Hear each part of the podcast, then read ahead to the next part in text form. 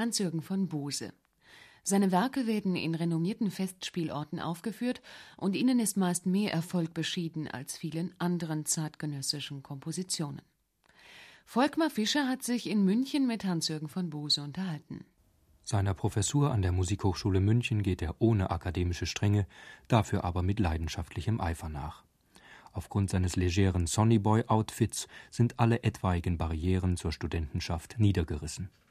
Ob das ihre Arbeitsbereitschaft, ihre Kreativität fördert, ist eine Frage, der hier nicht nachgegangen werden soll. Hans-Jürgen von Bose, vielfacher Stipendiat und Preisträger, ist inzwischen ein Begriff unter den Komponisten der jüngeren Generation im In- und Ausland. Der am Heiligen Abend des Jahres 1953 geborene Arztsohn aus München begann autodidaktisch, nach ersten Begegnungen mit klassischer Musik durch die Stiefmutter. Viermal fiel Bose durch die Aufnahmeprüfung für Komponisten an der Musikhochschule. Mit 17 kam er ans Frankfurter Konservatorium, lernte bei Hans-Ulrich Engelmann und bei Klaus Billing. Wie man ohne Examen zu seinem ersten Vertrag mit dem renommierten Schott-Verlag Mainz kommt, Bose weiß es, nachdem einmal in einem Hauskonzert ein Streichquartett von ihm auf dem Programm gestanden hatte, das ein Kritiker hörte und sogleich gedruckt sehen wollte. Prominente Interpreten haben sich für den Hochbegabten engagiert, so Michael Gielen und Hans Zender, William Forsythe und das Aditi-Quartett. Zu den zeitgenössischen Komponisten, von denen der Wissbegierige sich beeinflusst sieht, gehören Wolfgang Fortner und Aribert Reimann auf der Basis privater Unterweisung, gehören indirekt Bernd Alois Zimmermann, George Ligeti, George Kurtag, Harrison Birdwhistle, Janis Xenakis, Morten Feldman, Hans-Werner Henze. Wie nicht jeder Komponist zu berichten weiß, Bose aber sehr wohl, hat ein merkwürdiger Traum eines Nachts ganz wesentlich zur künstlerischen Selbstfindung beigetragen. Ich sitze am Klavier und begleite einen Sänger, studiere, korrepetiere, studiere mit dem ein, ein, ein Stück Musik. Was weiß ich gar nicht mehr und versuche, unterbreche ihn immer und versuche mit ihm zu sprechen und versuche ihm klarzumachen, äh, Sie müssen das so machen und machen, versuchen Sie das doch mal so. Also die übliche Arbeit. Und plötzlich sitzt jemand neben mir auf der Flügelbank.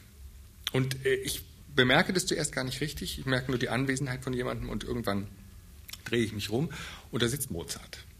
Als Konglomerat sämtlicher Mozart-Bilder, die man im Kopf haben kann, ja, aus Filmen und aus Büchern und so weiter.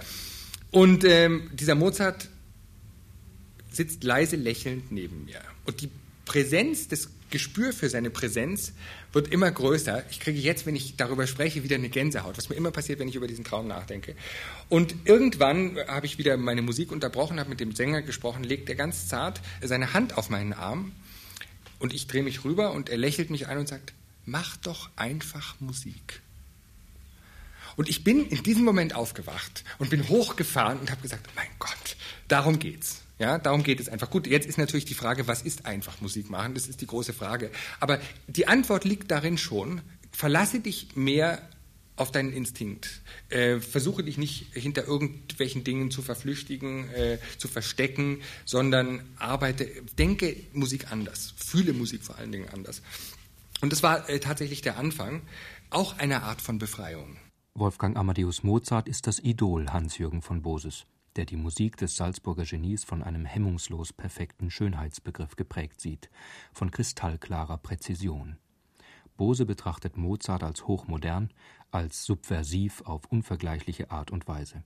Der Integrität und Intelligenz der Musik des Klassikers gilt die Bewunderung des postmodernen Zunftgenossen.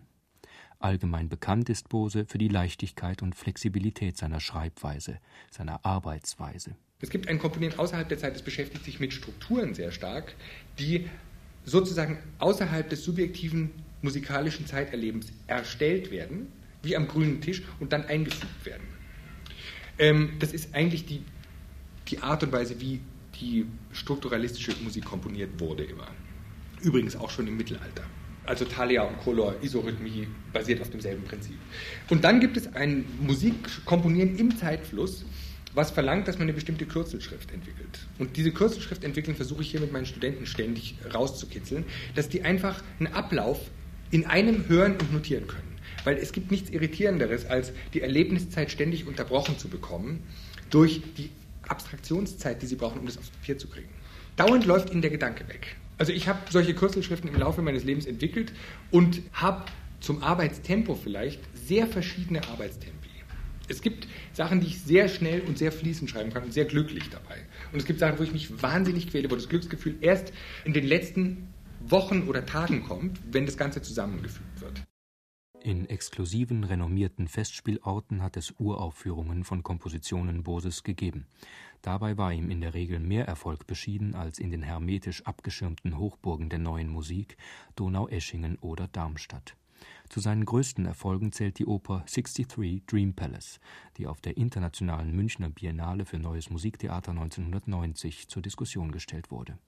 Momentan schreibt Bose an einem Auftragswerk, dessen Uraufführung die Münchner Opernfestspiele 1996 eröffnen soll. Es geht um einen Stoff des amerikanischen Autors Kurt Vonnegut, Schlachthof 5. Gerne lässt Bose sich von Literatur, zumal Lyrik, wie aber auch von Theorien der Geistes- und Naturwissenschaften zu Kompositionen anregen. Selbst vor extrem spröder Prosa wie Hans-Henny Jahns Nacht aus Blei schreckt Bose nicht zurück. In diesem Fall schrieb er Ballettmusik. Typisch für ihn, dass auch textlose, rein instrumentale Werke assoziationsreiche Titel tragen, wie Labyrinth, Morphogenesis, Idyllen, Prozess, Symbolum, Befragung. Den sinnlichen Aspekt von Musik behält der Komponist dabei mit beträchtlicher geistiger Beweglichkeit im Blickfeld. Bei der Vertonung einer Prosaskizze Franz Kafkas ist ihm das besonders überzeugend gelungen. Wenn ich Kafka zum Beispiel vertone, also in dem Brudermord etwa, geht es mir um die Struktur. Es gibt ein paar verfremdete Geräuschebenen, fast hörspielhaft, wo also ein Messerpfeifen durch die Luft eingeblendet wird. Das dient aber einem ganz musikalischen Zweck, nämlich dem Tempo als Tempogeber für das Ensemble. Das heißt, es kommt plötzlich vom Tonband und dann wissen die ihr Tempo. Das ist wie ein Dirigent, aber der steht halt keiner da, sondern die hören das. Ja? Gleichzeitig habe ich das Gefühl, ein Messer fliegt durch die Luft und das wiederholt sich immer wie in einem Film. Es geht mir darum, das ist ein sinnloser Mord. Und was ist die Struktur eines sinnlosen Mordes? Das Erste, was ich tun muss, ist die, den linearen Zeitpfeil außer Kraft setzen. Weil nur über den Zeitpfeil entsteht eine Motivation. Wenn ich den Zeitpfeil wegnehme, dann ist das Ganze ein Kaleidoskop von Irrsinn. Und die Geschichte benutzt den Zeitpfeil, ist aber irrsinnig. Das ist das Tolle an Kafka. Der Zeitpfeil ist außer Kraft gesetzt durch das Zusammenwirken von dem Tonband und den Live-Musikern. Wo sie ständig das Gefühl haben, das ist die Zeit, die ist gespickt mit Splittern von sich selbst. Bose glaubt daran, dass unsere reale Welt eine absolute Fiktion, eine Übereinkunft unserer Sinnesorgane ist. Die Opernlandschaft findet er innerhalb eines desolaten, auf Wiederholungsschemata basierenden Musikbetriebs so lebendig und interessant wie nichts anderes. Allerdings könne man heute auf der Bühne nur dann noch Geschichten erzählen, wenn man die Veränderung unseres Zeitgefühls zu beachten bereit sei. Erklärbar mit dem Triumphzug der visuellen Medien wie Film und Fernsehen in einer sozusagen telekratisch orientierten Gesellschaft. Als Mensch fühlt Bose sich persönlich zum 18. Jahrhundert, speziell zum Rokoko, stärker hingezogen als zum 19., wegen der überaus vitalen Lebensfreude, die gerade Mozarts Musik so unverwechselbar über die Zeitläufe hinweg dokumentiert. Es gibt eine Reihe Opern, die auf Bose hoch motivierend wirken, durch die er sich angespornt fühlt, der Gattungsgeschichte eigene Werke anzuvertrauen